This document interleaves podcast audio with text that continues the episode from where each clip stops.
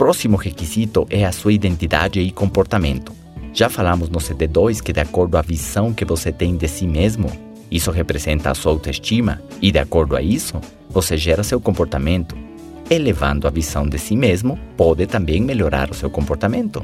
A chave é que você se identifique com um melhor estilo de vida, com um estilo de vida que você merece viver, com férias e atividades que lhe produzam verdadeira realização, com um resultado concreto, que você se comporte de forma condizente à pessoa especial que você vai se tornar, ao líder que você vai ser, ao empresário que você está se tornando.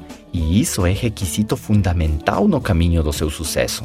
Nossos resultados estão limitados pelas nossas crenças e visão de nós mesmos. Por isso, quando a gente fala com nossos filhos, podemos pedir sim, que endireitem os ombros e levantem o queixo, por causa da nossa visão do seu futuro.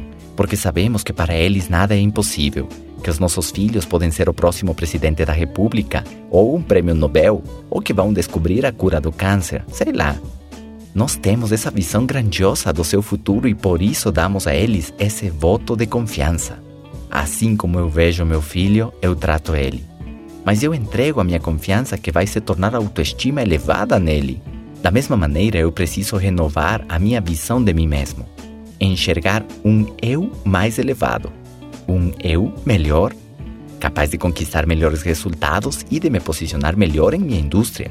Capaz de conquistar o sucesso e uma vez que eu consigo me ver assim, eu automaticamente melhoro meu comportamento por simples identificação com essa pessoa que consegui ver no futuro, que sou eu mesmo, melhorado. Entendem isso?